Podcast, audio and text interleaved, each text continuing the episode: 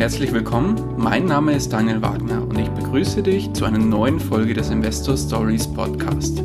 Erfahre von anderen Investoren, wie sie gestartet sind und welche Erfahrungen sie auf ihrem bisherigen Weg gemacht haben.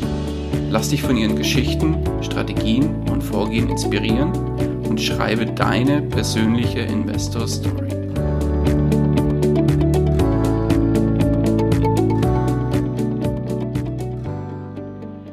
Bevor wir zur eigentlichen Podcast-Folge kommen, möchte ich dir noch kurz unseren Werbepartner vorstellen. Diese Folge wird dir präsentiert von OnVista.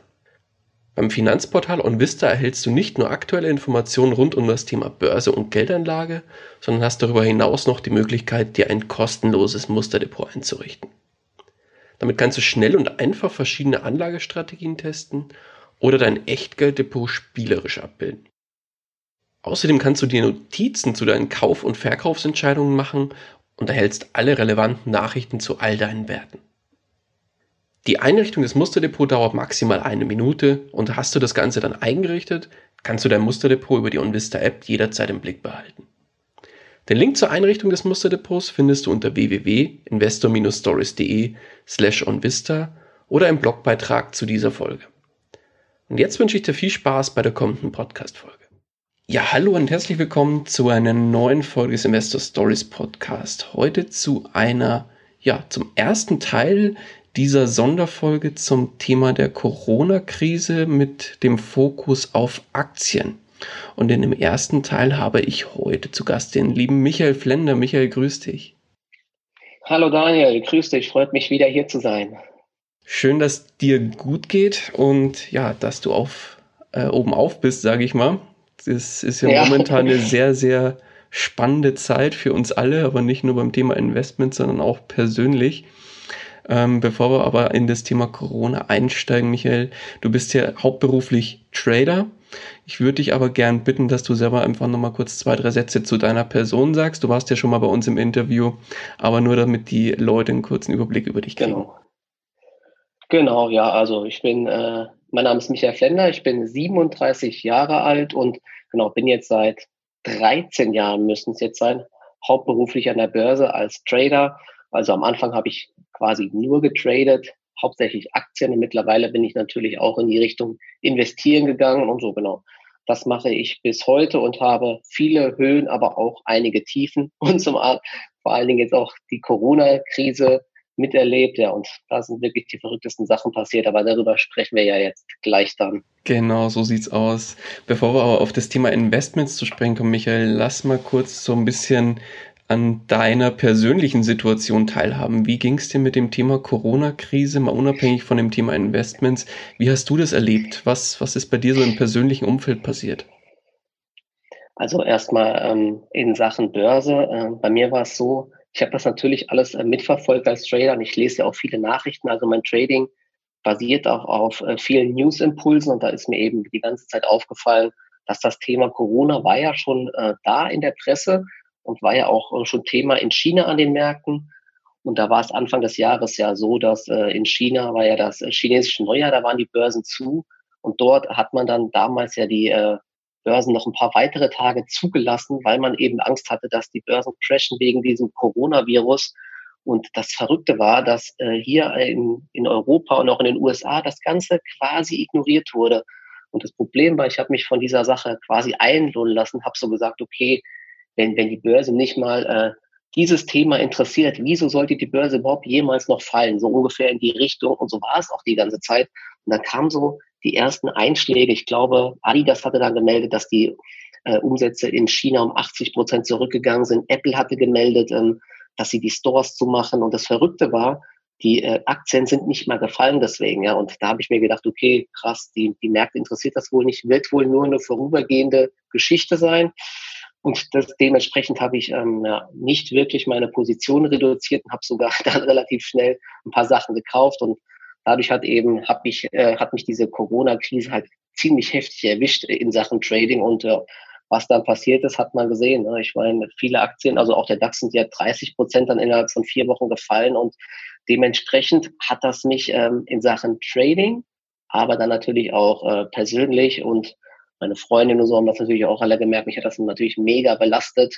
Und ja, da war ich echt mehrere Tage oder auch, ich glaube, eine oder zwei Wochen, also Laune war bei null, ja. so würde ich es mal sagen. Und ähm, ja, jeder, also in meine Langfristdepots habe ich, glaube ich, zu der Zeit gar nicht geschaut, ja, also Selbstschutz sozusagen, sondern nur meine Trading-Depots und da war das wirklich, ähm, es war wirklich Land unter und das einzig Positive war bei mir, dass ich zumindest nicht die Nerven am Tief verloren habe, aber da habe ich ganz schlecht gehandelt und wie gesagt, das war für mich eine teure Lektion wieder, dass an der Börse alles passieren kann und auch privat war das natürlich dann mehrere Wochen lang echt richtig übel, muss ich sagen.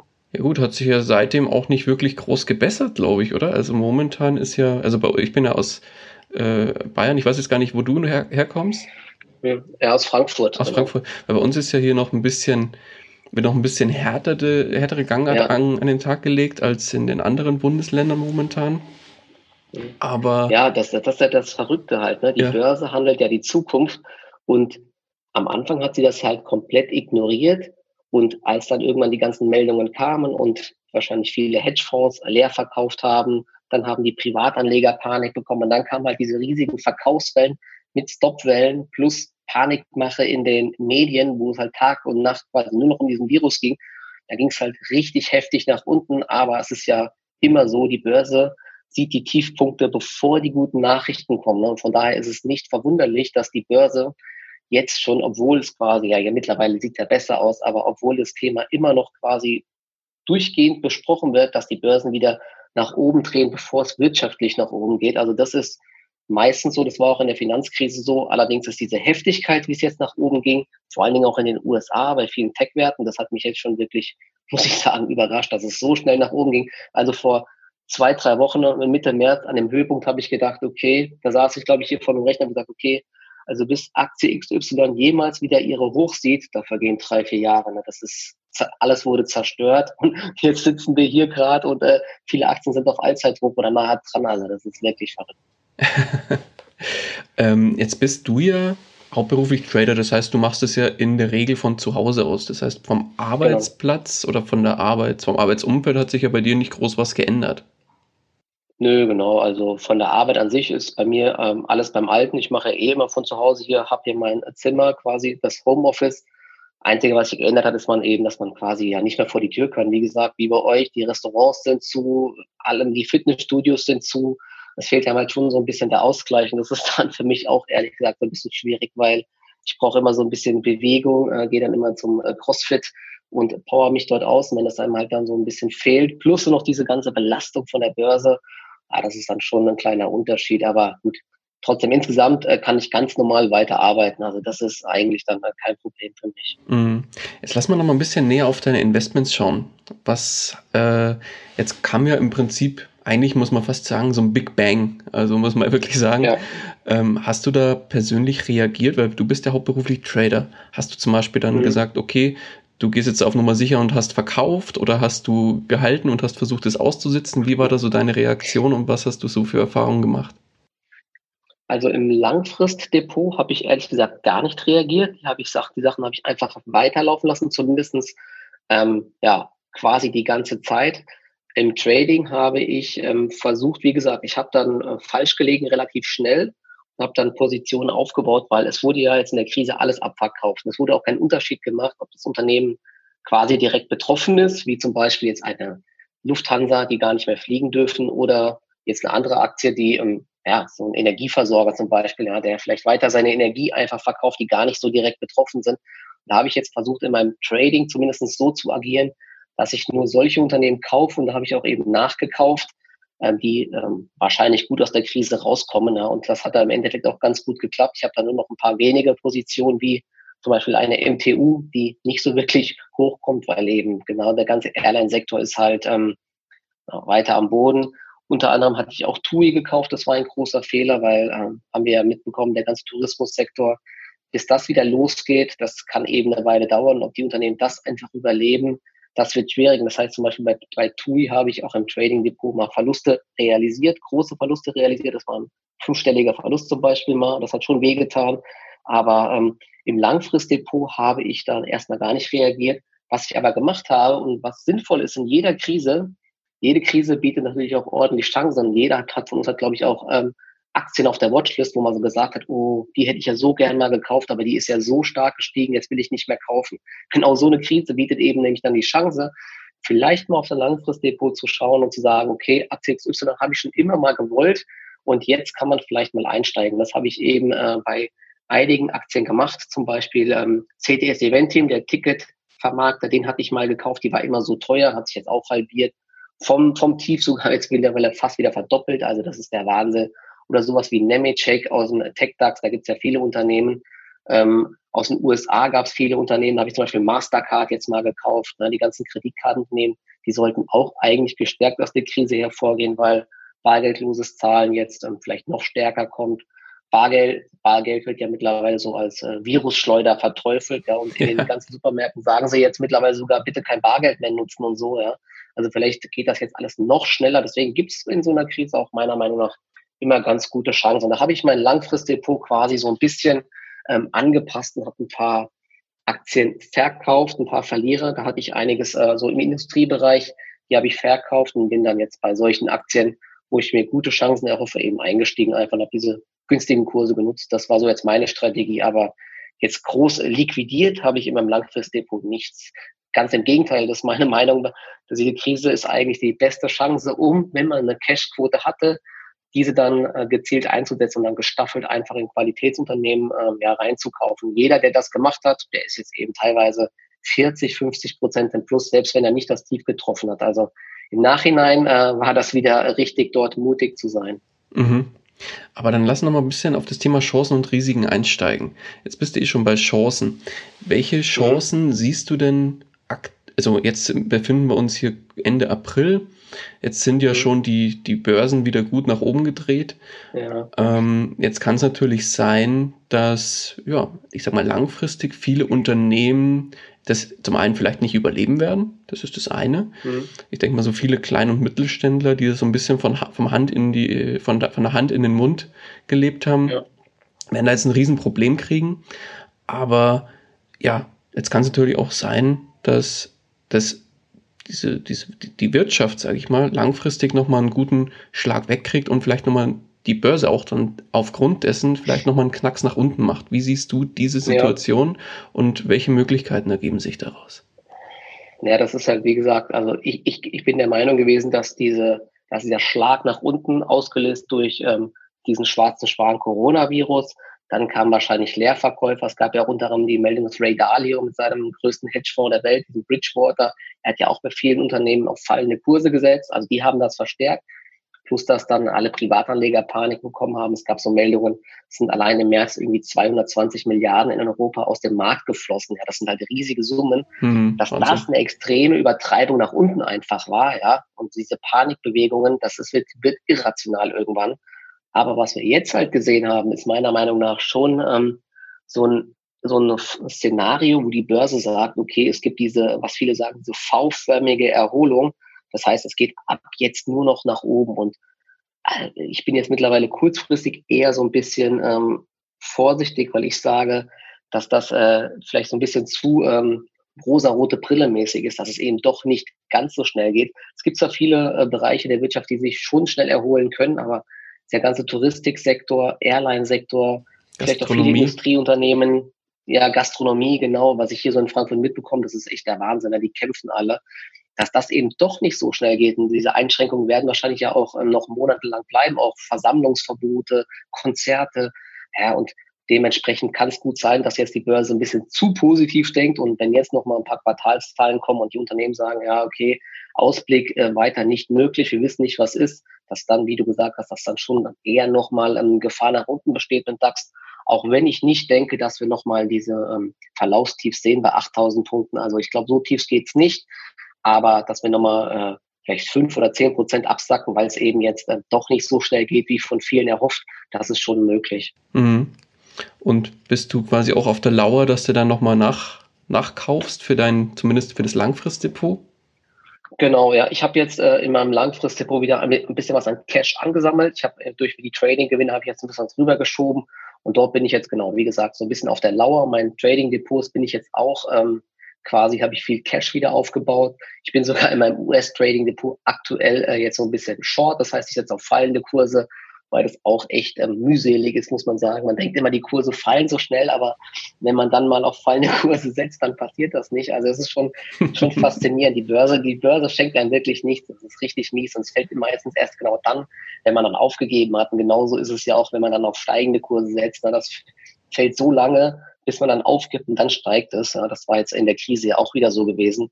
Aber genau, also aktuell, wie gesagt, ich bin dann eher so ein bisschen vorsichtig und warte nochmal Rücksätze am Markt ab und dann kaufe ich. Wobei ähm, viele Leute haben ja, also ich bin ja auch bei Instagram sehr aktiv, da kriege ich am Tag teilweise hunderte Nachrichten. Als ich da dann gesagt habe, okay, ich kaufe mal so Schritt für Schritt nach, da kamen auch viele Nachrichten von wegen, krass, würde ich nicht machen, der DAX fällt auf 3000 Punkte. Das ist halt immer faszinierend, dass dann die Leute, die nehmen immer diese Dynamik in, in uns Endliche vorweg, als der Markt bei 13.000 stand, da waren viele optimistisch, dass es immer weiter hochgeht. Und wenn es dann anfängt zu fallen, dann, dann geht es halt nie wieder nach oben, laut vieler Leute. Ja, dann sagen die, der DAX fällt noch auf 6.000, auf 5.000, auf 4.000. Wirklich auf 3.000 Punkte haben die behauptet, was, glaube ich, rein rechnerisch gar nicht mehr gehen kann, weil der DAX ja ein Performance-Index ist. Da sind ja die, die Dividenden mit eingerechnet. Ne? Das heißt, nur der Kursindex kann auf Null fallen oder auf 3000 fallen, aber nicht der DAX Performance Index, weil dann wären die Kurse, glaube ich, schon bei unter Null. Also das ist eher unwahrscheinlich. Mhm. Also der, wie gesagt, der Pessimismus ist dann wirklich unendlich hoch, was auch verständlich ist, weil es gibt ja auch einfach keine positiven Nachrichten. Nur die Börse tritt immer in der dunkelsten Stunde der Zeit und immer, wenn es gar keine positiven Nachrichten gibt oder man irgendwie gar nicht mehr denkt, es kann jemals wieder drehen, dann auf einmal schießt der Markt nach oben und so war es auch in der Corona-Krise an. Das ist mhm. halt wirklich das Verrückte an der Börse. Jetzt würde mich natürlich noch ein Thema interessieren. In vielen Foren, Facebook-Gruppen etc. liest man jetzt auch ähm, so ein bisschen die Diskussion mit, warum nicht jetzt beispielsweise in extrem gebeutelte Unternehmen, die jetzt wirklich von der Corona-Krise mhm. unfassbar einen Schlag weggekriegt haben, aller TUI, Lufthansa, ja. wie sie alle heißen, also hier so Luftfahrtsektor, MTU bin ich ja selbst äh, auch mhm. betroffen äh, und so weiter. Aber was, was hältst du jetzt von sowas, dass man genau in solche extrem gebeutelten Unternehmen äh, langfristig einsteigt? Ja, das ist halt echt immer so dieser Schnäppchenalarm, der dann da hochgeht bei vielen Leuten, die denken, nur weil eine Aktie halt stark gefallen ist, muss sie wieder stark steigen. Aber ich, wie gesagt, ich wäre bei, so bei dieser Herangehensweise echt vorsichtig. Man kann zum Beispiel bei TUI jetzt versuchen, so eine Spekulation zu wagen, dass die das ähm, überstehen. Sie haben jetzt auch zum Beispiel Staatskredit oder bekommen von der KfW, mehrere, eine Milliarde oder so haben sie bekommen. Und wenn sie das überleben, dann kann es auch gut sein, dass, das, dass die Aktie sich wieder verdoppelt oder so. Aber wie gesagt, ich würde dann trotzdem eher äh, die Strategie fahren, in gesunde Unternehmen äh, zu investieren, die selbst in der Krise noch Gewinne machen, weil auch diese Unternehmen sind ja 30 Prozent gefallen. Wieso soll ich äh, nur Unternehmen kaufen, denen es schlecht geht und die gefallen sind und nicht Unternehmen kaufen, denen es noch einigermaßen gut geht und die gefallen sind. Und das war eben so ein Beispiel wie ähm, äh, Mastercard oder so in den USA, dass man sowas einfach kauft. Oder eine Amazon, eine Alphabet, so Unternehmen, die einfach ganz viel Cash haben und die nicht pleite gehen werden. Das ist meiner Meinung nach sinnvoller, wie jetzt ähm, sehr gefährdete Unternehmen wie zum Beispiel eine Lufthansa oder TUI zu kaufen. Nur mal so eine Größenordnung. Ich glaube, Lufthansa verliert ja pro Stunde eine Million Euro aktuell durch den Stillstand der ganzen Flotte. Also das sind halt wirklich Dimensionen oder auch eine Volkswagen. Ich glaube, der CEO hat gesagt, sie verlieren pro Monat eine Milliarde Euro, ja, weil die Werke stillstehen. Die haben riesige Fixkosten. Das ist unvorstellbar. Und sich dann darauf zu fokussieren, nur solche Unternehmen zu kaufen, das ist eben meiner Meinung nach nicht sinnvoll. Dann lieber eher sowas aus Deutschland wie eine SAP zu kaufen, die jetzt Zahlen gemeldet hatten und die weiterhin positiven Cashflow haben, einfach weil das Geschäftsmodell ein anderes ist. Also das ist zumindest meine Strategie. Das ist, glaube ich, auch langfristig einfach sinnvoller. Mhm. Ja, schöner Input auf jeden Fall. Dann, ja, lass noch mal kurz auf das Thema Risiken nochmal umschwenken.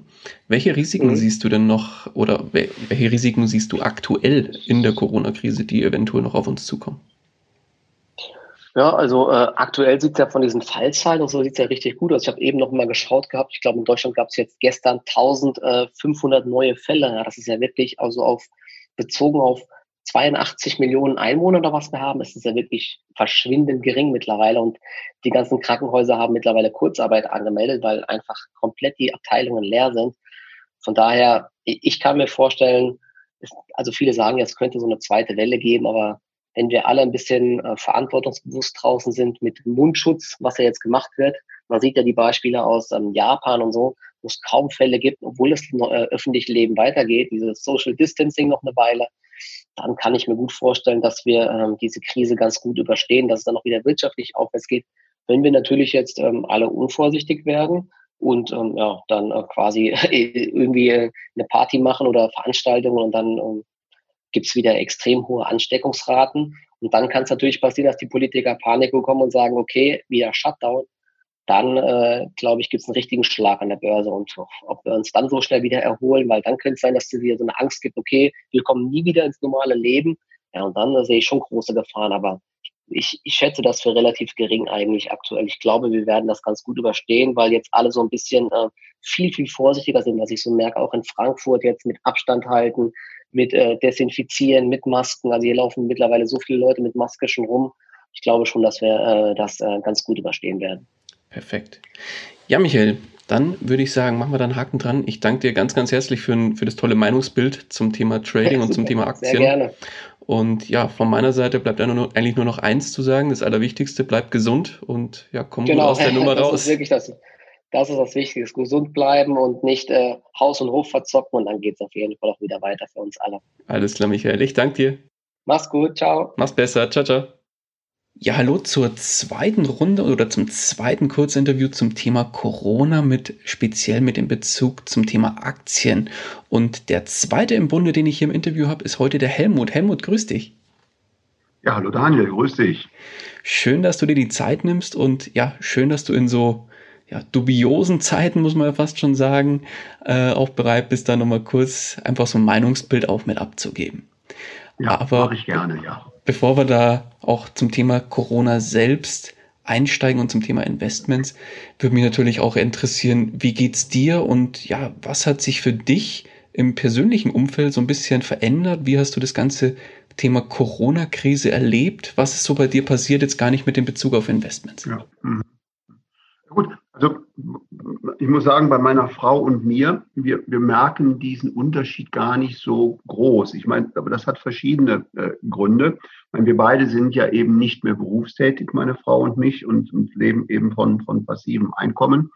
So, das heißt also, wir, wir müssen jetzt uns nicht Gedanken machen, ähm, kommen wir morgen äh, ins Büro, ist unser Büro offen oder ist es geschlossen oder muss man uns einen äh, Heimarbeitsplatz einrichten oder äh, was machen möglicherweise Kinder, Kinderbetreuung und so, weil ja auch die Kitas geschlossen sind. Also äh, es ist ja schon so, dass viele Menschen wirklich jetzt, ich sag mal, auch wirklich mit, mit, mit Problemen äh, sich beschäftigen müssen, die halt, ich sag mal, vor wenigen Wochen undenkbar sind. So, wo es uns eben betrifft, ist äh, dadurch, dass wir ja eben, äh, eben, eben, eben, eben viel, viel freie Zeit haben, meine Frau und ich, haben wir ja die letzten Jahre sehr, sehr, sehr viel äh, gereist. Und da merken wir natürlich schon, dass äh, man nicht mehr so einfach mal eben sagen kann, äh, lass uns mal jetzt ein Ticket buchen und wir besuchen jetzt mal Freunde in, in der Schweiz, wo wir viele Jahre gewohnt haben, ähm, ähm, äh, ja, oder, oder überhaupt Planungen zu machen. Buchst du jetzt was für Juni, Juli? Weil, weil wir wissen ja nicht, ähm, kann man so eine Reise dann antreten.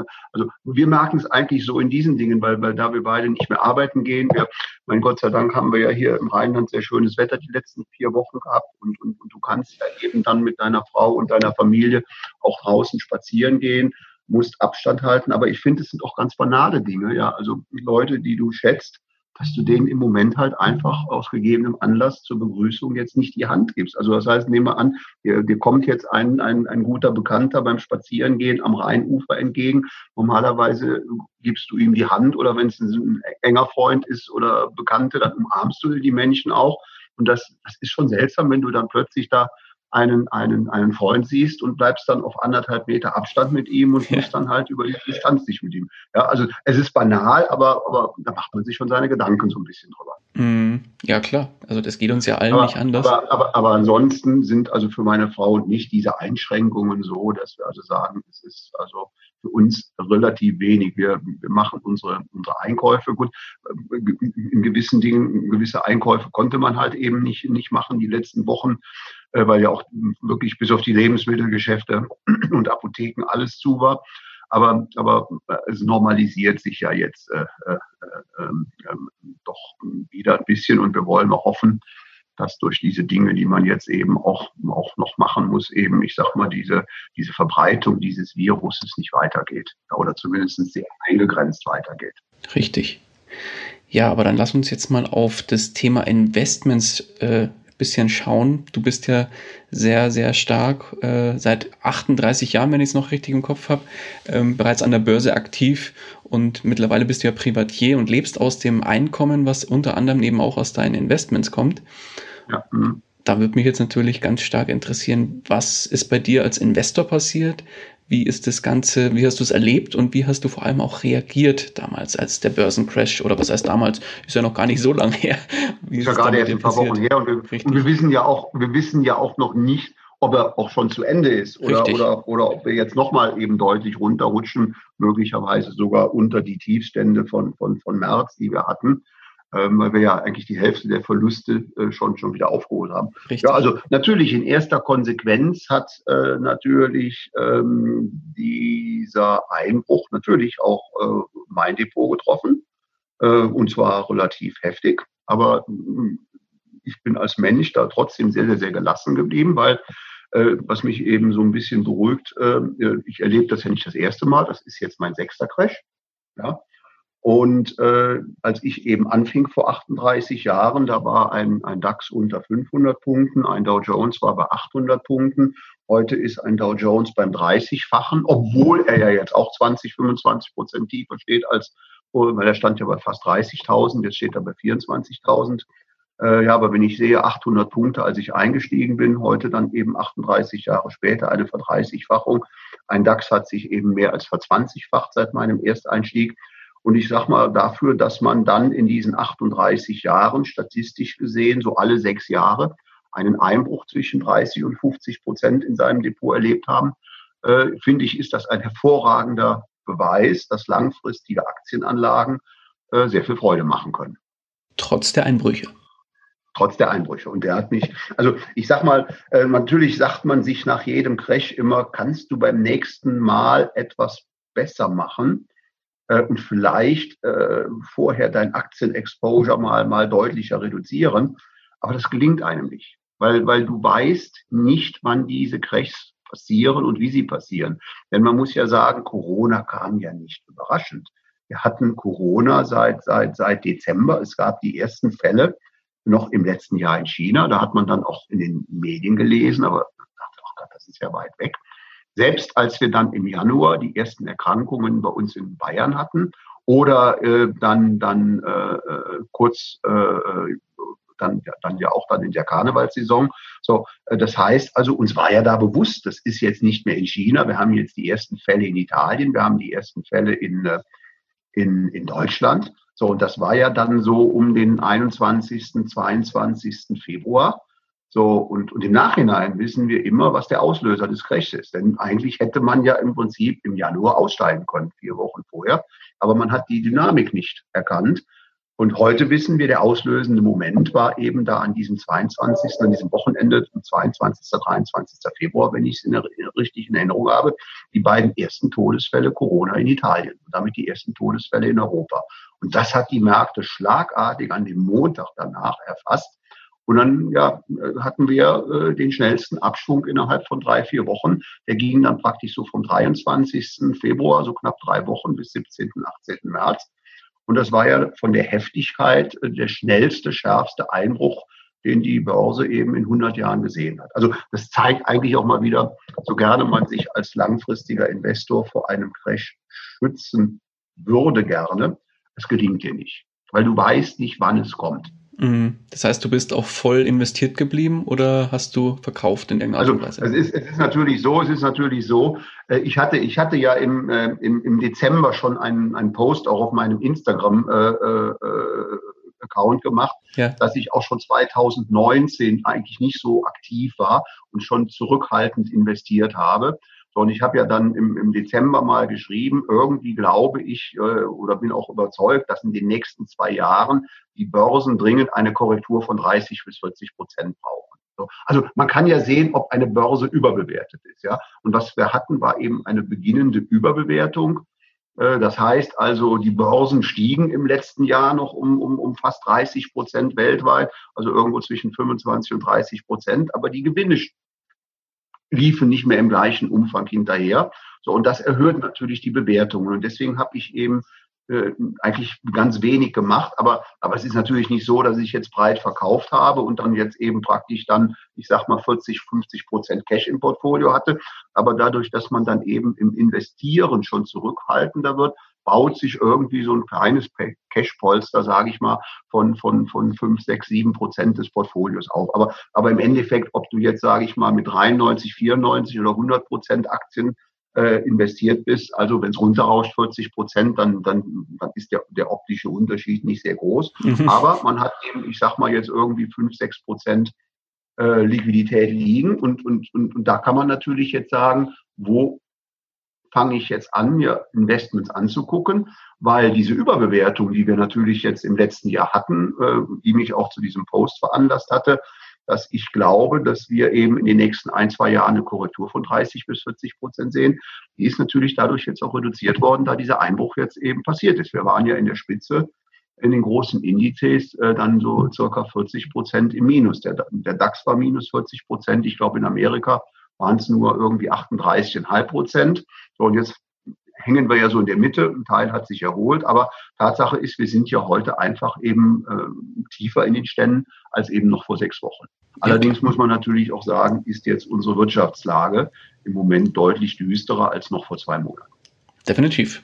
Definitiv. Ich merke es auch selbst in meinem Unternehmen, wo ich arbeite und äh, kenne es auch von vielen, vielen Bekannten, die beispielsweise bei größeren Autobauern unterwegs sind. Also die haben natürlich jetzt ganz, ganz stark zu kämpfen. Richtig. Aber dann, ja, lass uns mal auf das Thema Corona-Krise selbst schauen. Ähm, lass mal so zwei ganz äh, spezielle Sachen rausarbeiten oder anschauen. Da interessiert mich natürlich deine Meinung dazu. Das erste wäre, welche Risiken siehst du denn aktuell in der Corona-Krise? Ähm, also ich sage mal, das größte Risiko in dieser Corona-Krise sehe ich eben in der Steuerung durch die Politik weil, weil wir haben ja im Moment dieses Problem, was sich abzeichnet und, und retten wir eben möglichst viele Kranke äh, vor dem Tod. Das ist eine, eine menschliche Frage. Und wir wissen, dass eben, ich sag mal, äh, dieser politische Prozess, ich sag mal, ich will da jetzt nicht spekulieren. Äh, du hörst ja in Amerika von einem Herrn Trump, der sagt, dass da können am Ende bis zu paar hunderttausend Menschen versterben, allein in Amerika. So, man, äh, man sieht, ah, die Wissenschaftler haben sich ja selbst relativ stark geirrt in den letzten Wochen. Anfangs hieß es ja, so schlimm wird das nicht. Oder jetzt diese Maskendiskussion. Anfangs hieß es keine Masken, dann hieß es, Masken könnten sinnvoll sein. Dann hieß es ja, das sind ja sogar Virenschleudern, die sind ja sogar gefährlich. Und dann hieß es, wir empfehlen Masken und seit heute haben wir in Deutschland eine Maskenpflicht. Und das alles waren dieselben Experten. Innerhalb von vier Wochen haben sie praktisch fünfmal ihre Meinung angepasst, weil sie natürlich durch dieses Virus auch, wie sie selbst zugeben, täglich Neues lernen. So. Und, und natürlich hat die Politik eine Aufgabe, die Bürger zu schützen. Und das heißt, die Bürger eben davor zu schützen, dass sie sterben. Und, und das tut sie eben seit vier Wochen, nicht nur bei uns, sondern weltweit und nimmt dafür natürlich in Kauf, dass äh, unsere Wirtschaft eben natürlich äh, in schweres Fahrwasser kommt. Ja, Teile der Wirtschaft, der mittlerweile so angeschlagen ist, wie eine deutsche Lufthansa oder heute Morgen ja auch Airbus, die bekannt gegeben haben, wenn das eben noch lange so geht, braucht eben nicht nur die Lufthansa eben, eben, eben Überlebensgarantien, sondern eben auch Airbus. Und es werden eben in den nächsten Wochen weitere Unternehmen hinzukommen. So, und das ist dieser Spagat eben, wie rette ich möglichst viele Menschenleben, ohne, ich sag mal, nachher unsere Wirtschaft, weil ich könnte ja auch sagen, äh, ich will jetzt im Prinzip wirklich äh, diesen Virus brutals besiegen und lege alles still. Ja, und dann ist aber die Frage, wenn wir jetzt alles sechs Wochen stilllegen, welche möglicherweise wie viele Unternehmen sind danach tot? Weil Unternehmen, die danach tot sind, natürlich im Endeffekt eben ja dann, dann, dann, dann massiv Arbeitsplätze, Wohlstand kosten und wie wir heute ja wissen, auch zusätzliche Menschenleben kosten. Also es gibt vom Robert Koch äh, Institut auch eine, eine interessante Studie, die, die sagen ja jetzt eben, was ist wichtig, um eben diesen Virus in die Enge zu drücken, aber die sagen auch, mit, mit, mit 100.000 mehr Arbeitslosen stirbt die Todesrate um circa 740 Leute an. Also von 100.000 Langzeitarbeitslosen, die länger als zwölf Monate arbeitslos sind, sterben Statistik wegen dieser Arbeitslosigkeit ungefähr 740 Menschen. Also bei einer Arbeitslosigkeit von einer Million circa 7.500 Menschen. Und es gibt ja manche, die sagen, wir könnten hier drei, vier Millionen Arbeitslose bekommen. Und dann hätten wir, ich sag mal, selbst wenn sich die Corona-Toten jetzt nochmal verfünffachen in Deutschland, dann, ich sag mal, möglicherweise nachher später andere Opfer zu beklagen. Plus, was man jetzt ja schon hört, dass wirklich Menschen, die Angst haben, dass sie einen Schlaganfall haben oder einen Herzinfarkt gerade haben, zurzeit nicht in die Klinik gehen. Mhm, ja, also stimmt. auch da haben wir, das heißt, wir haben, es ist eine, eine, eine Situation, so wie wir sie halt nicht kennen. Und keiner weiß am Ende, wie wir da rauskommen. Die Politik muss ihre Entscheidungen treffen. Und ich sage mal, ich glaube, dass sie da auch das Augenmaß hat, dass sie sagt, wir wollen eben möglichst viele Menschenleben retten, aber wir wollen natürlich auch möglichst viele Firmen retten. Ja, weil, weil Firmen, die tot sind. Also ich meine, wenn man, wenn man jetzt diese Firmen alle am Leben halten kann und dann, ich sag mal, in drei, vier Wochen wieder, wieder, wieder eben, eben, eben arbeiten kann. Aber, aber aus heutiger Wissenslage wird uns dieses Virus ja noch so lange verfolgen, bis wir eben entweder eine Impfung gegen das Virus haben oder Medikamente haben, die dann dafür sorgen, dass eben Schwersterkranke an diesem Virus nicht mehr sterben müssen. Aber äh, wie die Politiker heute ja sagen, äh, weltweit, wir müssen eben einfach uns da arrangieren, dass wir mit diesem Virus leben. Ja? So. Und, und, und, und, und, und das ist eben etwas, was, was keiner von uns genau weiß. Ähm, und, und wir haben jetzt unsere Wirtschaft schon schwer angeschlagen, aber sie ist ja noch da. Ja? So. Und, und ich sage mal, egal wie es kommt, egal wie es kommt, äh, äh, längerfristig werden wir, ich sag mal, dorthin zurückkehren. Das ist meine feste Überzeugung, wo wir vor der Corona-Krise waren. Die Frage ist, die Frage ist eben, erleben wir nochmal einen schweren Absturz? Oder, oder, oder, oder, oder war eigentlich im Prinzip das, was wir jetzt eben im März hatten, schon sozusagen der Boden, zumindest an den Finanz- und Kapitalmärkten, die ja meistens dieser Entwicklung der Realwirtschaft so ein halbes Jahr vorauslaufen. Ähm, ähm, und, und, und, da habe ich ja, oder habe ich auch letzte Woche mal einfach einen Post gemacht. Äh, da haben viele erstmal geschluckt, da habe ich auch weit über 100 Kommentare bekommen, weil ich bin ja eigentlich ein Optimist, der sagt, in zehn Jahren steht der DAX deutlich über 20, 25.000. Ähm, und, und ich habe aber dann eben äh, geschrieben in diesem Post, äh, äh, ich gehe jetzt mal vom denkbar schlechtesten Szenario aus. Wir bekommen diesen Coronavirus nicht in den Griff. Die, die, die Notenbanken machen das, was sie jetzt eben seit Wochen machen. Die pumpen uns mit weiteren, dann nicht Milliarden, sondern Billionen zu. Und habe dann eben in diesem Post geschrieben, okay, wir haben jetzt drei Monate später, es ist Juni, und ich habe gesagt, im Juni haben die Notenbanken über 20 Billionen, die EZB, in die Märkte gepumpt. Was dazu beiträgt, dass der DAX eben, ich sag mal, sein, sein, sein altes Tief von 8200 Punkten äh, ganz marginal unterbrochen hat. Wir waren ja bei 8,2, dass er dann möglicherweise bei 8 steht im Juni.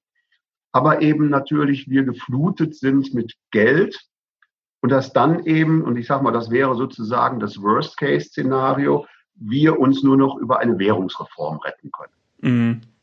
So, und die passiert dann, die passiert dann am letzten, ich habe das mal hypothetisch dann durchgespielt, Klar. die passiert dann am, am letzten Juni-Wochenende, also am Freitag äh, ist der DAX noch bei 8000 Punkten und am Sonntag kommen die EU-Regierungschefs an die Medien und sagen, am Montagmorgen wären, werden alle Sparguthaben auf allen Konten in der ganzen EU im Verhältnis 100 Euro zu 6,5 Euro umgestellt. Das heißt, aus 100 Euro werden 6,5 Euro. Äh, Löhne und Gehälter bleiben gleich. Also das, das, den, den Lohn, den du am Montag bekommst, der bleibt gleich. Deine Mietverpflichtungen auch, deine Hypothekenverpflichtung auch. Ja, ähm, so, also, also Löhne, Renten und alles das, was eben auf vertraglicher Basis zwischen Vertrag bleibt, eben unverändert. Nur eben, eben Sparguthaben und eben entsprechend auch, auch natürlich Schulden. Also Schulden werden um 90 Prozent abgeschrieben, Sparguthaben werden um 93,5 Prozent abgeschrieben. Ähm, so, dann habe ich gesagt, am Montagmorgen eröffnet dann der DAX äh, mit einem Minus von 83 Prozent bei 1360 Punkten. Wir sind jetzt noch über 10.000 Punkte. Und das wäre natürlich sozusagen der Obergau. Und trotzdem wären wir dann, habe ich gesagt, in zehn Jahren bei einem DAX von ungefähr 29.000.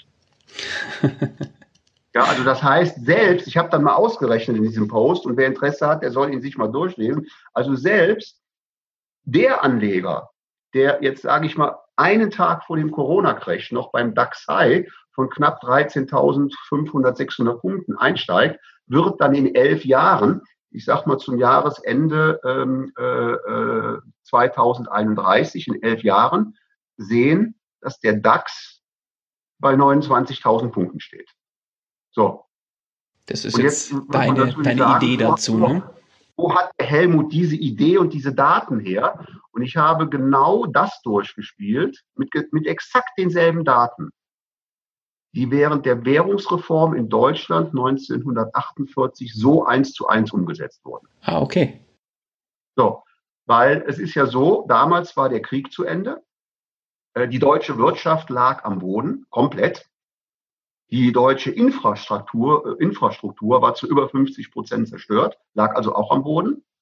Aber es war eben aus der, der Hitler-Diktatur einfach dieses billige Geld, weil Hitler hatte ja eben die Märkte auch mit mit, mit Geld überspült, um überhaupt seinen idiotischen Krieg eben da diese Katastrophe finanzieren zu können. So, und wir waren eben dann an dem Umstand, wo ich sage, da sind wir dann im Worst Case, sage ich mal auch in wenigen Monaten. Die Notenbanken ertränken uns im Geld. Aber da ja die Produktion stillsteht, kein Unternehmen arbeitet, was sollen wir mit dem vielen billigen Geld?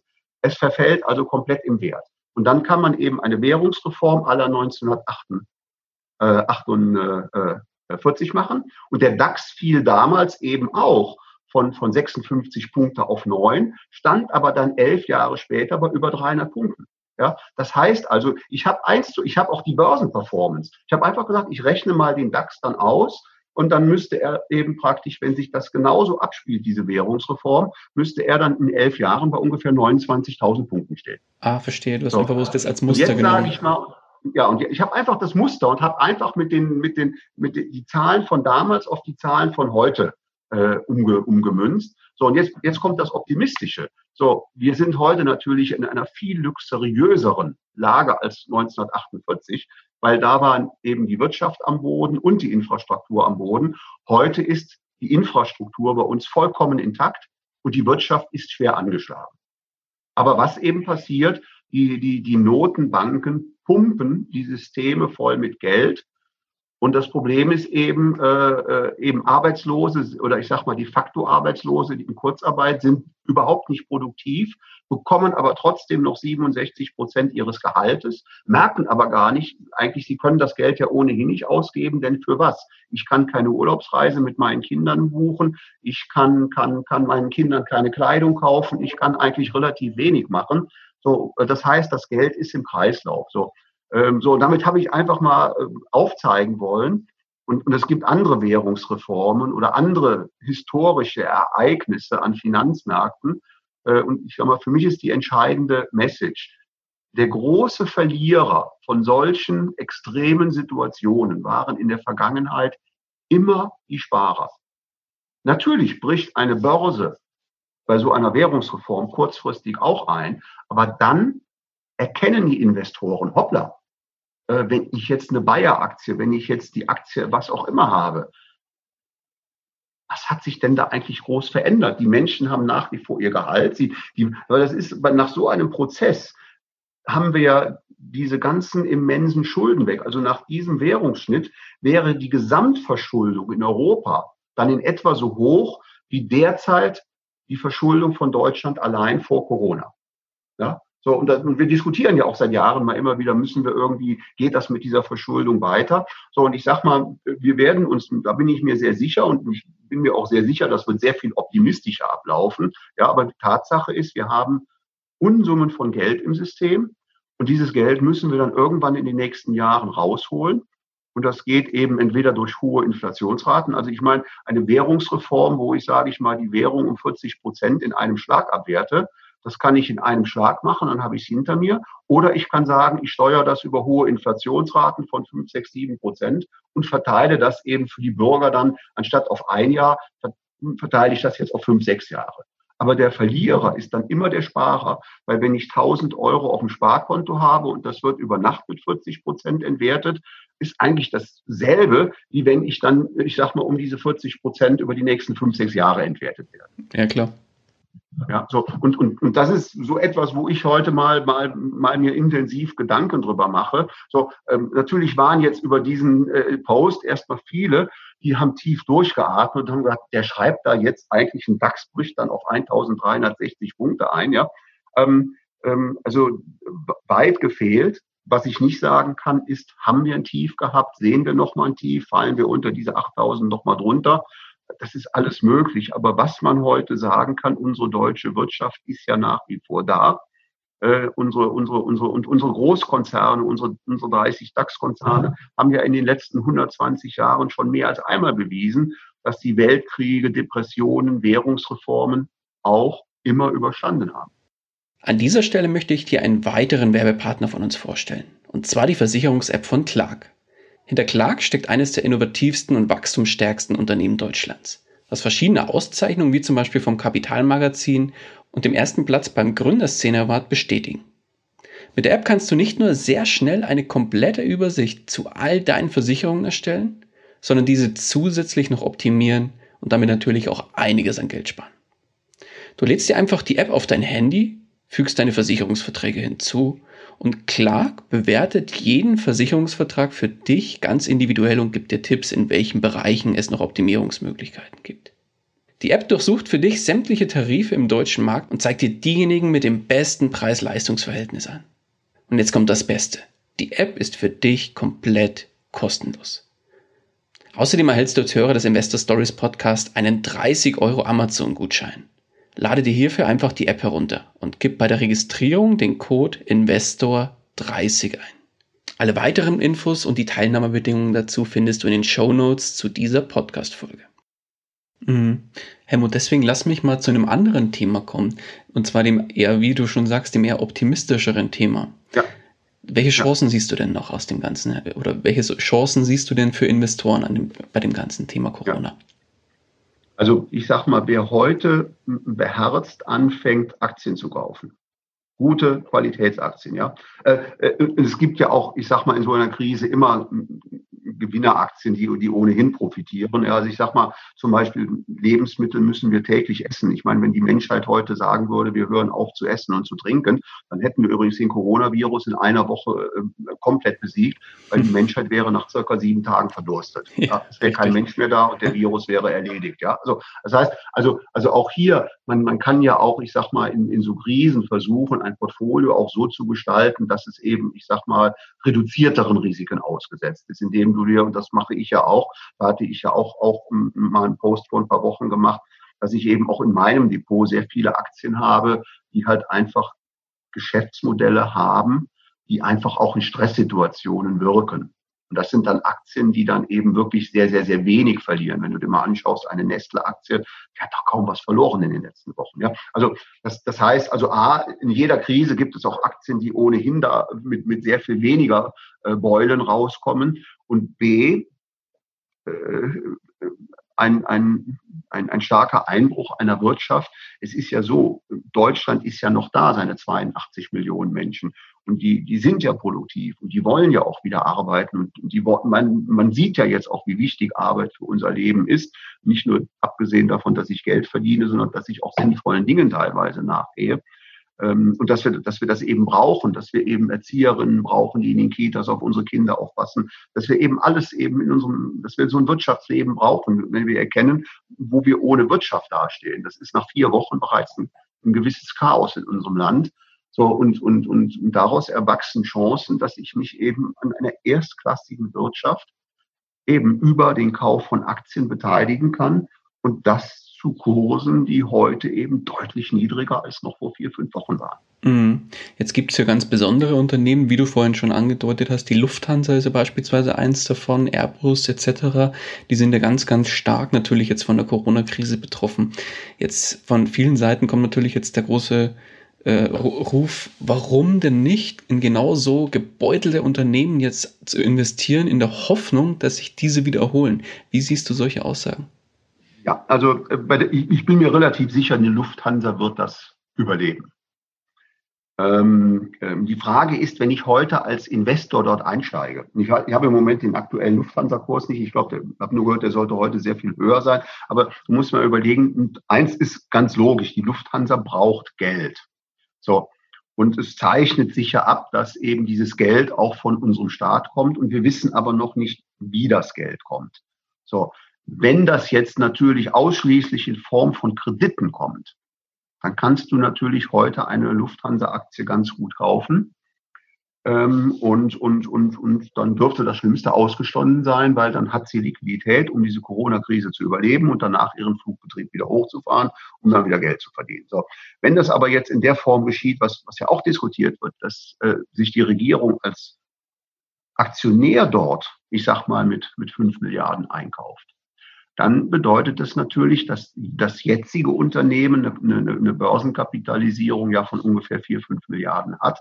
Wenn der Bund jetzt mit fünf Milliarden, zum Beispiel der Bund gibt zehn Milliarden, fünf Milliarden als Kredit und fünf Milliarden als Aktionär. Das heißt, dann äh, werden, gibt es ja doppelt so viele Aktien wie am Vortag, weil es müssen ja für den neuen Aktionär muss ja eine Kapitalerhöhung gemacht werden. Und das heißt, dann werden die Altaktionäre nochmal verwässert mit äh, dem Effekt, dass sich der Aktienkurs dann auch nochmal kurzfristig halbiert. Aber dann ist das Überleben eben auch gesichert. Also deswegen, äh, ich, ich teile das, Lufthansa ja, nur äh, wir müssen die Bedingungen abwarten. Jeder Aktionär, der jetzt noch sagt, er kauft diese Aktie, bevor diese Fakten auf dem Tisch äh, äh liegen, riskiert, dass er als Aktionär jetzt verbessert wird, weil ein neuer Großaktionär demnächst da ist, der für den, für den 50 Prozent neue Aktien ausgegeben werden. So, und wenn, wenn ein neuer Aktionär dann praktisch fünf, fünf, das Eigenkapital aufstockt, dann ist natürlich dein Anteil als Altaktionär reduziert er sich natürlich um 50 Prozent. Mhm. Hast du selbst schon zugekauft und falls ja, in welchen Bereichen? Ähm, ich habe zugekauft ähm, bei, bei der Kraftfoods. Das ist ja so ein, so ein Nahrungsmittelunternehmen, was ja in großen Problemen war. Ich habe ähm, zugekauft bei, bei, bei, bei US-Banken. Und zwar habe ich neben den drei US-Banken, die ich im Portfolio habe, äh, als vierte Bank die Wells Fargo hinzugekauft in den letzten Wochen. Äh, ich habe eben ähm, bei, bei Boeing gekauft, weil, weil ich, ich sag mal, für mich das Überleben von Boeing noch garantierter ist, weil, weil ich sag mal, Fluggesellschaften gibt es viele. Ähm, ähm, da, da werden mit Sicherheit einige kaputt gehen. Flugzeugproduzenten gibt es nur zwei und die kann man eigentlich beide nicht kaputt gehen lassen, weil nur wenn einer kaputt gehen würde, hätten wir ja de facto, hätte der, der übrig bleibt, eine Monopolstellung. Ja, also wenn, wenn wir an die Luftfahrt äh, denken und dass die auch wieder dann wächst in den nächsten Jahren, dann, äh, dann, dann brauchen wir da mindestens zwei Anbieter, sonst funktioniert ja der Markt nicht. Das heißt also, also ähm, äh, äh, bei Airlines, auch wenn ich eben nicht glaube, dass die, dass die Luft, die, die deutsche Regierung die Lufthansa kaputt gehen lässt. Es gibt einen anderen Fall. Äh, und da habe ich damals auch Geld verloren. Ich habe 2001 nach 9-11 äh, in der Schweiz daran geglaubt, dass die Schweizer Regierung ihre Swissair nicht kaputt gehen lässt. Und diese Schweizer Regierung hat sie kaputt gehen lassen. So, und dann ist die Swissair praktisch pleite gegangen und ist dann unter dem neuen Namen Swiss äh, weitergeflogen. Ja, aber die Altaktionäre der Swissair waren damit pleite. Ja, das ist ja das. Also ich sag mal, es könnte tatsächlich im Worst Case passieren, dass der Staat die Lufthansa nicht finanziert und fallen lässt. Das bedeutet aber dann nicht, dass die Lufthansa dann in drei, vier Monaten wieder fliegt. Aber man könnte sie jetzt eben fallen lassen. Mhm, klar. Dann bist du als Aktionär weg und dann sagt man eben, wir lassen das jetzt stehen. Äh, damit ist man ja, ich sag mal, auch dann viele Verpflichtungen los.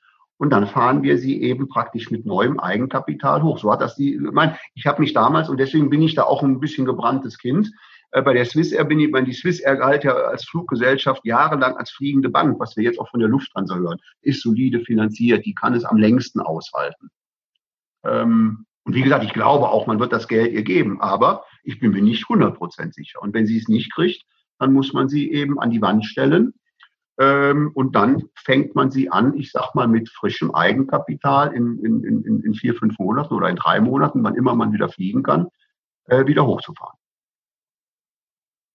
Ja, also deswegen, ähm, äh, das zeigt eben auch, wo Riesenchancen sind. Also wenn man eine Lufthansa jetzt saniert, und ich sage mal, das Beste wäre jetzt, der Staat sagt, wir wollen gar keinen Anteilseigner, wir geben einfach nur begrenzte, also unbegrenzte Kredite in, in Höhe von 10 Milliarden, dass ihr das eben ausstehen könnt. Und selbst wenn eben dann eben erst in anderthalb Jahren wieder der Flugbetrieb bestattet, äh, gestartet wird, dann bist du natürlich heute als Aktionär fein raus.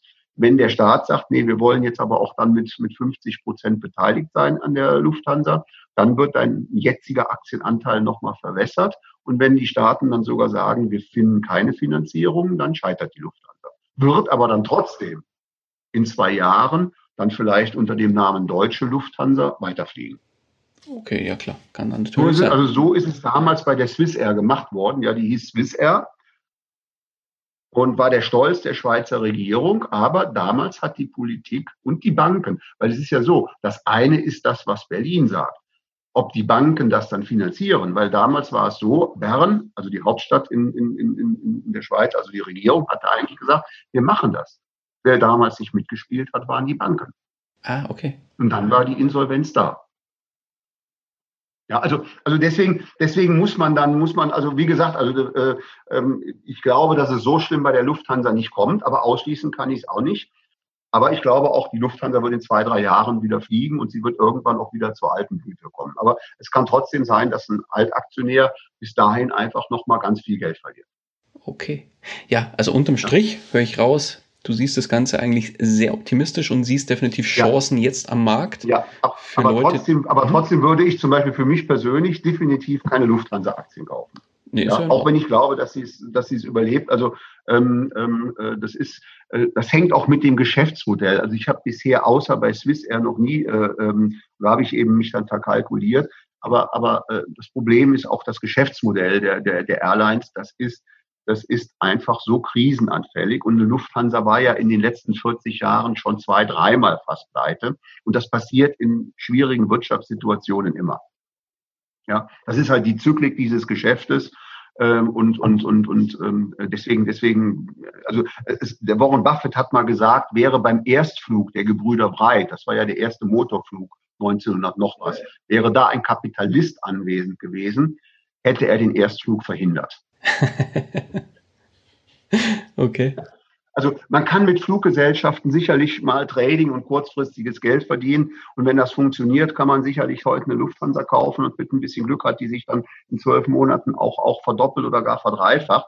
Aber man kann damit, und das darf man nie vergessen, als Aktionär auch auf die Nase fallen. So, weil ich das mit der Swiss Air 2001 äh, gemacht habe, habe ich gesagt, das musste nicht wiederholen. Es gibt eben in der Krise auch andere Geschäftsmodelle, die, die ähnlich hohe Profite versprechen, ähm, aber, aber viel weniger Risiken haben. Okay. Helmut, dann würde ich die Zeit auch gar nicht überstrapazieren. Und ja, von meiner Seite ganz, ganz lieben Dank für deinen Input und dein Meinungsbild zu dem Thema Corona und auch die Einsicht in deine eigenen Trades beziehungsweise in deine eigenen Investments.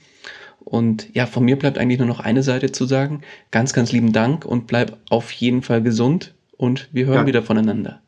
Das wünsche ich dir natürlich auch, äh, Daniel, und allen, die dann eben eben äh, sich das jetzt äh, demnächst anhören.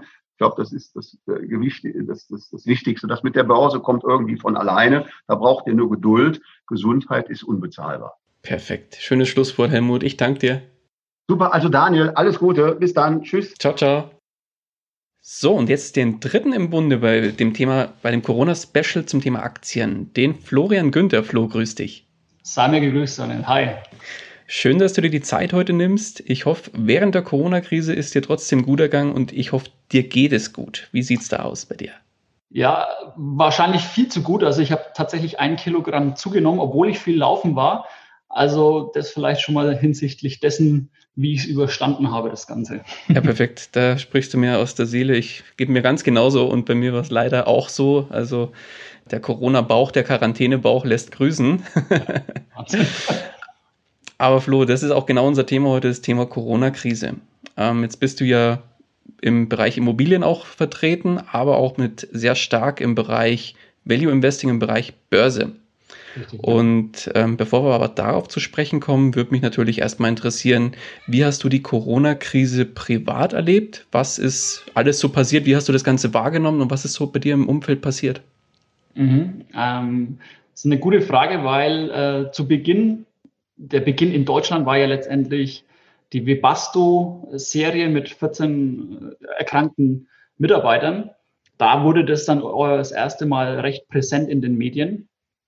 Und bis dahin habe ich das Ganze abgetan, das mir jetzt im Nachhinein auch gewisserweise leid tut und habe da Sprüche rausgehauen, wie zum Beispiel, die Welt hat Schnupfen, ja und, ja, oder das ist jetzt halt eine weitere Form ähm, von ja, Fieberwellen und so weiter, das ja immer wieder die, das Land auch heimsucht und wo auch natürlich Tote zu beklagen sind, aber wir alle sind ja nicht mit dem ewigen Leben gesegnet.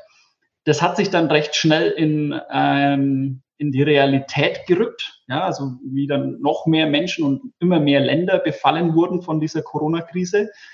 Äh, wurde dann auch das Thema richtig präsent. Das war dann Anfang März oder im Laufe des Märzes ist es dann richtig hier eingeschlagen wie eine Bombe. Und da war ja auch die Zeit, wo dann die Börsen quasi im Wochentakt um 20 Prozent gefallen sind. Ja, also ich ähm, habe hier auch zu dieser Zeit ein Hörbuch gehört von Ray Dalio. Und Ray Dalio hat, sagt vor allen Dingen auch, du musst Fehler machen, aber noch wichtiger ist, du musst reflektieren. Und ich habe hier äh, zu diesem Zeitpunkt ein Video aufgenommen, wo ich äh, Donnerstagabend hier aus dem Büro rausgegangen bin, 20 Uhr war es, ich habe an einem Tag 17 Prozent Abriss in den Depots beobachten müssen. Ähm, kreidebleich letztendlich, ja. Okay. Und habe halt versucht zu reflektieren, was ist da passiert, was muss ich besser machen und solche Sachen. Und dann ging das allerdings noch weiter. Du fragst jetzt mich persönlich, ähm, wir sind toi, toi, toi im allerengsten Familienkreis äh, da verschont geblieben. Im weiteren Familienkreis muss ich tatsächlich sogar ein, haben wir einen Verlust äh, leiden müssen tatsächlich. Oh, okay. Ähm, ja, das ist auch natürlich jetzt unangenehm in der Öffentlichkeit darüber zu sprechen, aber es ist ähm, schon weiter weg von mir direkt, aber dennoch ähm, natürlich bedrückend.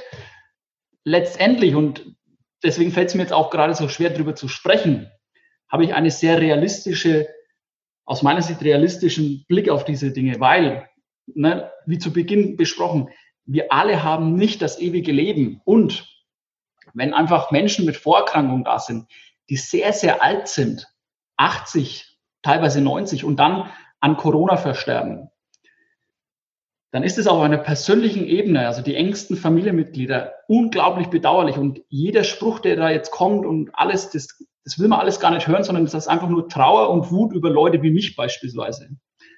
Aber die Frage ist, was wäre, wenn? Hätte der nicht vielleicht sowieso sterben müssen? Jetzt hieß es halt Corona, sonst wäre es halt ja, andere Themen. Und das ist das, wo ich mit allergrößter Vorsicht jetzt mittlerweile halt eben sage, wir sprechen halt über Menschen, Menschenleben.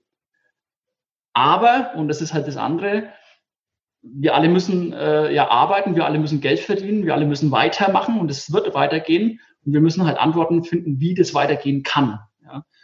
So habe ich das jetzt, also es hat einen ganz großen Wandel bei mir gegeben. Am Anfang ins Lächerliche gezogen, dann Schockstarre, ja, und jetzt halt Realismus und der jetzt in Optimismus umschwenkt. Genau. Okay, okay. Ja, wie, jetzt hast du schon gesagt, dein Depot hat äh, dann mal an einem Tag schnell mal 17 Prozent ist es in die Knie gegangen. Ja. Ähm, wie war es grundsätzlich bei deinen Investments? Wie hast du reagiert? Was ist, wie hast du das Ganze wahrgenommen? Wie du schon sagst, das ist ja teilweise tageweise, wochenweise um mehrere, eigentlich zweistellige Prozent Zahlen nach unten gegangen mhm. ähm, und nicht, nicht wirklich wieder hoch, zumindest nicht in bestimmten Zeitraum. Wie lief es da bei dir und wie hast du reagiert und wie hast du das Ganze wahrgenommen? Genau, also ähm, letztendlich habe ich äh, versucht, einen kühlen Kopf zu bewahren, was äh, natürlich jetzt im Nachhinein super easy daher zu sprechen ist. Wenn du natürlich dann gerade vor dem Schreibtisch sitzt und die roten Zahlen siehst, dann tut es richtig weh. Letztendlich ähm, habe ich unsere Messmethoden angewandt. Ähm, wir, wir messen da verschiedene Indikatoren, die uns toi toi toi recht gut signalisiert haben, dass man Ende Januar hätte aussteigen müssen, was wir auch mit großen Teilen gemacht haben. Tatsächlich. Da war das so? Ja, yeah. okay. Also ich möchte mich jetzt nicht im Nachhinein als der Messias hinstellen. Ja, das ist, ähm, aber die, die haben halt gegriffen, Gott sei Dank. Die greifen im Übrigen nicht immer, aber da haben sie gegriffen. Wir sind da teilweise auch raus, teilweise nicht. Und mit dem, was wir drinnen geblieben sind, hat es natürlich abgeraucht ohne Ende, das ist klar. Wir haben nicht verkauft. Da habe ich auch ein YouTube-Video dazu gemacht, äh, mhm. auf einem YouTube-Kanal bei mir. Ähm, wir, wir, haben überhaupt nicht verkauft, äh, weil, und das ist ja wirklich meine ganz klare Message an alle, wenn du in etwas investierst, das du, von dem du nicht überzeugt bist, und das kann jetzt Corona heißen, nächstes Jahr kommt ähm, wieder die Schweinegrippe zurück oder was auch immer für Krisen. Wir werden immer und immer wieder irgendwelche Krisen haben. Aber wenn du halt nicht, jetzt lass es mich mal überspitzt darstellen, mit Unternehmen ins Bett gehst, auf die du sowieso stehst, dann hast du einen grundlegenden Fehler gemacht. So ehrlich muss man zu sich selbst sein. Und von daher war das für mich keine Krise, weil das waren eh Unternehmen, mit denen ich sehr, sehr gerne zusammenarbeite oder mit denen, ja, die ich liebe oder wo ich weiß, das sind also super Menschen auch am, am Drücker. Und von daher war die grundlegende Idee ja nach wie vor da. Ja. Ähm, das waren auch Unternehmen, die in der Krise ja sogar noch mehr Geld verdient haben. Mhm. Wie zum Beispiel? Zum Beispiel Alibaba. Ja? Mhm. Also ähm, ich sage immer, das ist ja das Amazon Asiens. Und ähm, was, was mit Amazon passiert ist, das weiß ja jeder. Neue Höchststände, Jeff Bezos könnte die ganze Welt kaufen, so ungefähr. Ja, und, so, so, so war das. Ne? Genau. Und dann, wie gesagt, dann trotz alledem Schockstarre, weil 17 Prozent an einem Tag. Ich schaue jetzt hier gerade auf dieses Video, auf diese Videovorschau, gerade bleich. Aber du musst trotzdem versuchen, einen kühlen Kopf zu bewahren. Und das haben wir gemacht. Das ging zwei Wochen lang. Und danach, äh, toi, toi, toi, am 25., 24., 26. März in etwa, haben unsere Indikatoren wieder angeschlagen, nämlich dass die Big Boys, also die großen Investoren, jetzt wieder reingehen in die Märkte. Das, da waren die Kurse teilweise schon wieder etwas davon geeilt. Da bin ich dann hinterher gejumpt sozusagen und das hat sich jetzt, äh, wo wir hier das Video aufnehmen, Ende April, als sehr, sehr lukrativ ähm, erwiesen. Also wir sind an den Höchstständen, teilweise sogar drüber hinaus. Das war sehr angenehm. Das ist aber halt nur der eine Teil dessen, was ich mache. Der andere Teil ist natürlich ähm, das Immobiliengeschäft. Mhm. Sag da auch äh, gerne was dazu, auch wenn wir jetzt hier eher einen Fokus auf Aktien haben, aber sag ja, gerne kurz, kurz also, was, klar. Genau. Ähm, bin da halt im, im, im Großraum Nürnberg investiert und hatte da eigentlich wenig Bauchschmerzen, weil wir ausschließlich in Wohnimmobilien investieren. Bis zu dem Zeitpunkt, als Angela Merkel, und jetzt lasse ich lass es mich wieder überspitzt darstellen, als sie sagte, die Mieter müssen keine Miete mehr zahlen. Ja, weil letztendlich ist es das, was, es, was, es, was man dann daraus lesen könnte, aus ihrem Aufschieben oder Stunden. Und da ist, bin ich gerade gleich geworden und hatte dann aber eine Notfallstrategie mir erarbeitet, habe ich auch ein Video darüber gemacht im Übrigen, wo ich halt einfach analysiert habe, was ist der Ist-Stand, was sind die tatsächlichen Fixkosten, will ich Stunden, spreche ich mit Banken und äh, wir haben bis jetzt, toi toi toi, dreimal auf Holz geklopft, keine Ausfälle. Ähm, gut, ja.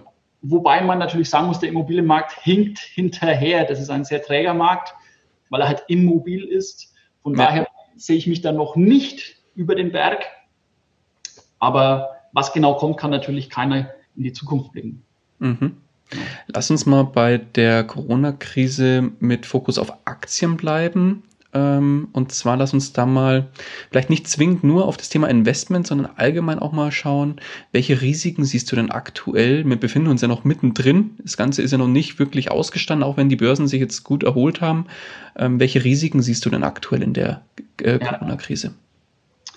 Also ich bin natürlich kein Mediziner und es ist ja letztendlich, also eine Pandemie ist eine medizinische Notlage, wenn ich das jetzt mal so salopp sagen darf. Ähm, und da habe ich wenig Kenntnis drüber. Das ist mein Problem. Ich habe Folgendes gemacht. Ich habe versucht, in der Rückschau zu schauen, was war denn schon da. Bin dann auf die spanische Grippe 1918, glaube ich, war die, oder 1916, 1920 da irgendwo, habe versucht, da Ableitungen herzubringen in die Neuzeit, was könnte jetzt wiederkommen und habe dann aber versucht, weltweit Menschen anzusprechen, die andere Blickwinkel haben. Und da ist mir klar geworden, und jetzt deine Frage, welche Risiken, dass es auf jeden Fall eine zweite Infektionswelle und eine dritte Infektionswelle geben wird, sogar geben muss. Und das Problem, was ich sehe, oder die Gefahr, die kommen könnte, ist, dass wir jetzt, wo ähm, es vermeintlich allen gut geht, wieder, sage ich jetzt mal, oder vielen wieder gut geht, und wo ja wirklich die Staaten uns mit Gelder überschütten äh, und, und wirklich also auch ein, ein, ein, ein Schutzkokor um, um uns herum gebaut wird durch finanzielle Mittel, dass das dazu führt, dass Menschen nicht mehr vorsichtig sind. Ja? Ähm, und das könnte dann zu, einer, zu einem massiven Ausbruch der Infektionszahlen kommen, der dann viel schlimmer wird als das, was wir jetzt gesehen haben. Sowohl in wirtschaftlicher Hinsicht als auch in menschlichen Katastrophen. Das sind aus meiner Sicht die jetzigen Gefahren. Ähm,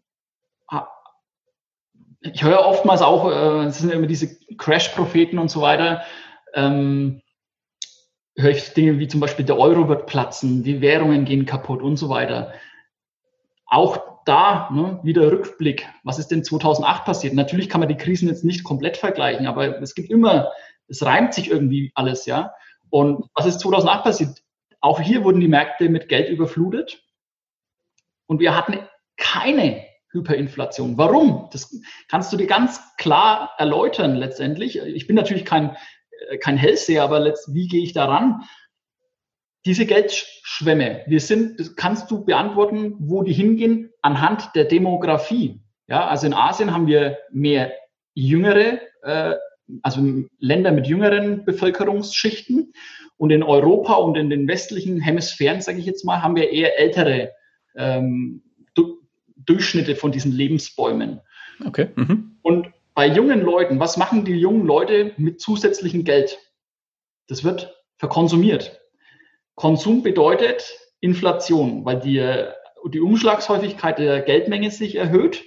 Ähm, und, aber wenn, Daniel, wenn ich dir jetzt heute 1000 Euro gebe, wirst du dir ein zweites iPhone holen? Wirst du dir einen fünften Fernseher holen? Wirst du dir, ich sehe gerade deinen Schrank hinter dir, wirst du dir noch einen Schrank kaufen? Nein, all das wirst du nicht tun. Aber was magst du? Du hörst deine Podcast-Folgen, suchst die besten Investitionsmöglichkeiten und kaufst Sachwerte. Du kaufst Edelmetalle vielleicht, du kaufst Immobilien vielleicht, aber mit Sicherheit kaufst du Aktien, das weiß ich, weil wir uns so auch sehr, sehr gut verstehen. Ähm, Richtig. Und das ist der Punkt, wo geht das Geld hin? Also wir werden eine Asset Price Inflation bekommen, also eine Sachwertpreisanhebung massiv. Da geht nämlich die Kohle hin, das ist so. Ähm, aber wir werden keine Hyperinflation und, oder auch galoppierende, das ist eine schwächere Form der Inflation ist, keine galoppierende Inflation in den Gütern sehen. Und da wird es ja gemessen. Also du musst nur mal schauen, wie werden das gemessen. Da werden beispielsweise solche, solche Sachen hier gemessen. Preise für Eheringe, Preise Toilettenpapier. Für Wie bitte? Toilettenpapier. Toilettenpapier, das, ist natürlich teuer geworden. Aber so Butter, Fleisch, Milch, bla bla bla, Klar. das wird gemessen. Und das wird letztendlich, ich gehe sogar teilweise jetzt von einer eher deflationären Entwicklung aus, zumindest kurzfristig, weil ja, du siehst es bei Adidas hier, ne, das habe ich im Discount gekauft. Die wollen natürlich ihren Stock loswerden, ihre Ware loswerden. Deswegen es wird keine Hyperinflation geben. Jetzt bin ich ganz schön ausgeschweift. Ne? Ja, alles gut. Passt. Aber ähm, ja, wie siehst du das denn bei jetzt zum Beispiel auch der Entwicklung von vielen Unternehmen? Gerade äh, die großen, auch DAX und äh, DAX-Konzerne etc. haben teilweise die, die Dividende gestrichen, gekürzt. Ähm, Lufthansa ähm, steht vor ja, einem sehr großen Umschwung etc. pp. Man weiß noch nicht genau, was passiert, aber ähm, wie siehst du, siehst du das bei so größeren Unternehmen und vielleicht auch mal runtergebrochen auf so kleinere Unternehmen, die lokal mit vielleicht drei, vier Mitarbeitern unterwegs sind? Was siehst du da noch für Risiken? Mhm. Also ich äh, würde gerne mit den kleineren anfangen und gehe dann ja. hoch zu den größeren. Ähm, es ist eigentlich wie immer, ne? die, die kleineren, die oder die, die Krise schlägt da am härtesten auf, wo eigentlich am wenigsten da ist, das ist bei den kleinen oder bei den Schichten, die wenig Geld haben und die wenig Umsatz haben. Die, also die kleinen Unternehmen, die trifft es am härtesten. Und ähm, ich habe da gelesen von so Corona-Soforthilfen. Da geht's los, glaube ich. Jetzt bin ich dabei nicht so bewandert. Bei fünf, bis zu fünf Mitarbeitern soll es 9000 Euro geben, das auch nicht zurückgezahlt werden soll. Jetzt muss man sich aber überlegen, ein durchschnittlicher deutscher Arbeitnehmer kostet dem Arbeitgeber in etwa so 3000 Euro. Also mit allen Nebenkosten und so weiter, teilweise sogar mehr. Ich glaube dreieinhalbtausend in Süddeutschland. Äh, und wenn der das fünfmal hat, dann kommt er mit seinen 9000 Euro nicht sehr weit. Das bedeutet, da wird es auf jeden Fall, so leid es mir tut, Menschen und Existenzen die werden über den Bach, über den Jordan gehen. Das, das hört sich immer total despektierlich an, bin ich überhaupt nicht, aber das ist einfach realistisch. Ja. Wiederum, und da bin ich auch viel in Kontakt, auch viel mit Unternehmern hier aus dieser Region, wo ich halt aktiv bin, höre ich zum einen, dass es, dass es, dass es sehr ähm, erfinderisch sind und dadurch, und die Leute wollen ja auch unterstützen, weil sie eben wissen, hey, wir müssen alle zusammenhalten und das ist was, das von außen hereingebrochen ist. Also da kann keiner wirklich so richtig was dafür. Wir müssen zusammenhalten. Teilweise merke ich, dass es richtig nach oben geht, auch bei den Kleinen. Und wiederum mit anderen Unternehmen, die sagen zu mir, hey Flo, wenn du es als Unternehmer nicht schaffst, mal eine Phase von zwei oder drei Monaten zu durchstehen, und jetzt spreche ich aber nicht von Startups, sondern von gestandenen Unternehmen, die vielleicht seit 40 Jahren in der Innenstadt sind. Ja, dann hat man vielleicht auch was als Unternehmer falsch gemacht. Natürlich kann man jetzt immer argumentieren, ja, wir haben so ein Geschäftsmodell, da bleibt nicht viel übrig und so weiter. Ist alles klar, das ist alles möglich, aber trotz alledem, du hast als Selbstständiger oder Unternehmer die Verpflichtung, für dich selbst zu sorgen, für das Unternehmen zu sorgen. Du musst Altersvorsorge betreiben, du musst Investitionsrückstellungen machen, du musst Fortbildungen selbst bezahlen. Das ist natürlich als Angestellter was ganz anderes, weil du kannst du mal bei deinem Chef fragen, hey, ich will mich weiterbilden, kannst du nicht was machen und so. Da wird man sich oftmals einig, aber als Unternehmer ist das deine Verpflichtung. Das gehört dazu, genauso wie das Verkaufen, genauso wie Marketing, genauso wie den Hobel, wenn man jetzt von kleinen Schreinereien oder was sprechen will, selbst in die Hand zu nehmen und so weiter, ja. Und da sagen eben größere Unternehmen oder Unternehmer, die es halt schaffen, die, sie sind da gar nicht undankbar drum, weil sie Wettbewerber kennen, die Preise bieten, die sie nicht halten oder die sie nicht gehen wollen, weil sie halt selbst sich weiterbilden, weil sie Rücklagen bilden, weil sie halt mehr Geld verlangen müssen. Die anderen haben es nicht gemacht und das ist jetzt der Preis, den sie zahlen. Wie gesagt, für mich ist es jetzt leicht, hier auf meinem bequemen Sessel das zu machen oder hier auf meiner Couch oder wo auch immer. Aber da ist ein, ein Quäntchen Wahrheit dabei, weißt du? Und mhm. jetzt mal deine Frage hinsichtlich der Großen. Lass uns mal über Adidas sprechen, die ja wirklich in einen ziemlichen äh, Shitstorm geraten sind. Lustigerweise habe ich das gestern Abend auch mit einem Kollegen, äh, mit einem Kunden äh, besprochen. Adidas hat einen riesen Fehler gemacht. Und das, das, der Fehler war in der Kommunikation. Die haben ja gesagt, wir zahlen keine Mieten mehr an dann sind sie zurückgerudert, wir zahlen keine Mieten mehr an Gewerbliche.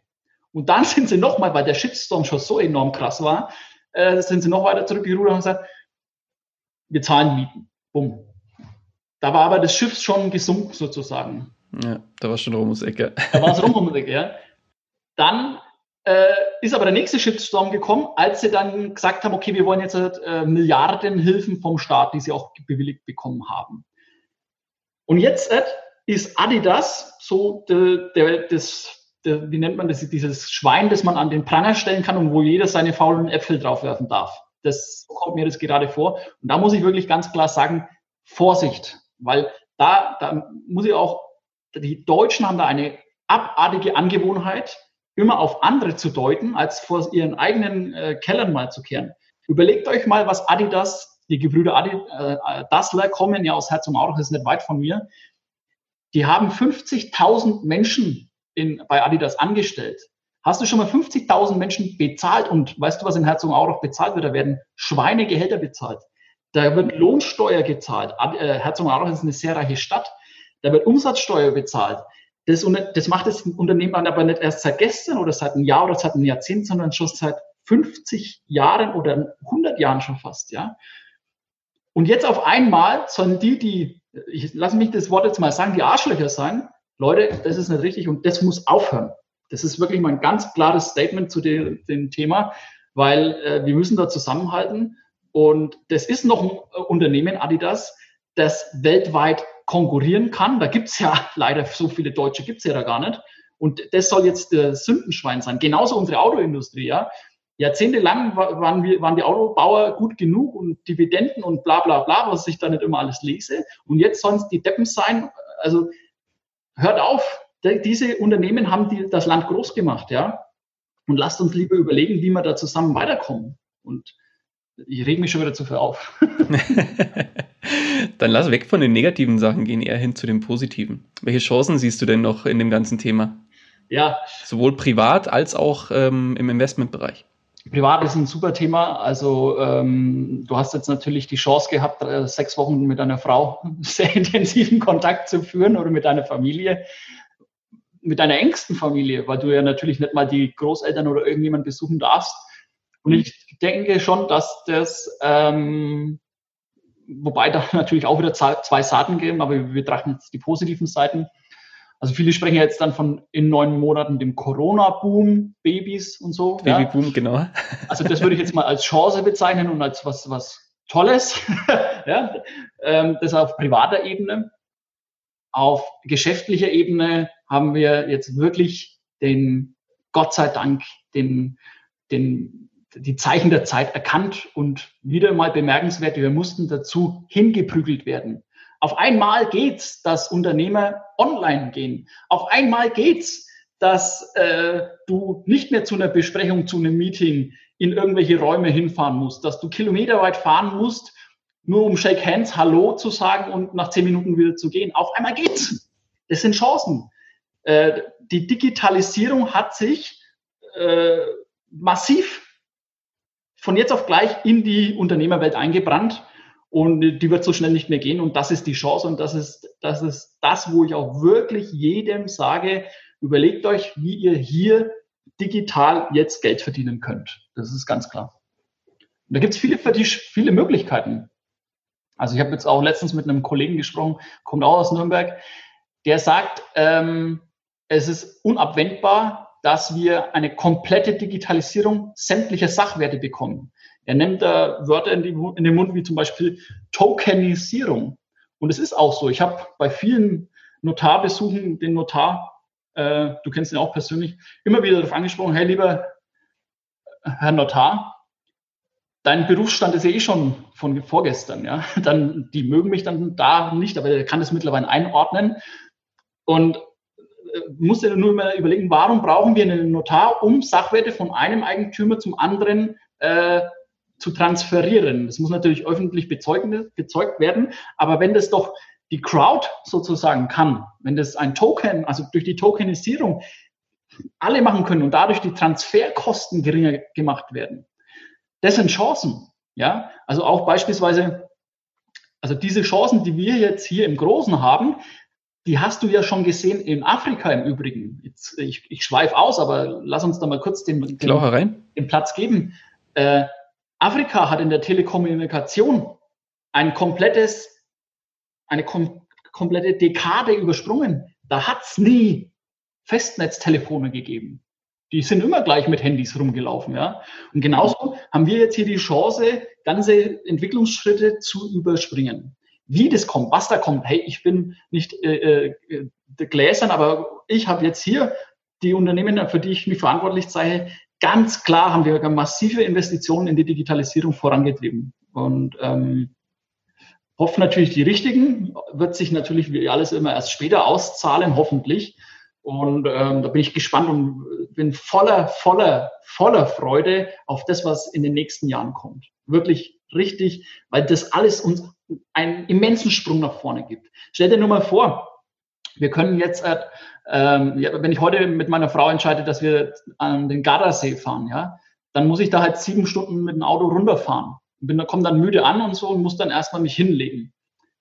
Aber das wäre viel geiler, wenn ich in mein Auto einsteige und sage, hey, hey Siri oder was auch immer du dann sagst, fahr mich am Gardasee und ich lege mich dann hin und äh, oder spiele mit meiner Tochter hinten Uno oder keine Ahnung, irgendwas, ja. Also das hat, das hat doch richtige, richtiges Potenzial zu wachsen für uns in der Gesellschaft. Da freue ich mich drauf. Mhm, spannend. Und welche Chancen siehst du gerade in Bezug auf das Thema Investments und äh, spezifisch auf den Aktienmarkt? Also die, ja, Russell Brunson, den gibt es ja nein, nicht Russell Brunson, sorry. Wie heißt denn der, der von Virgin, den es gerade nicht so gut geht, der Inhaber von Virgin? Doch, Dr. Brunson. Richard Brunson müsste es Richard ja. Mhm. Sir Richard Brunson, genau, der jetzt seine Insel verpfändet hat. Der hat mal den Spruch kreiert, also Chancen sind wie Busse. Sie kommen immer wieder. Du musst nicht auf den warten, der gerade vor der Tür weggefahren ist. Und die Chance, die du Ende März äh, am Aktienmarkt gesehen hast, die war historisch. Die hat quasi dazu, danach geschrien zu investieren. Haben wir massiv gemacht.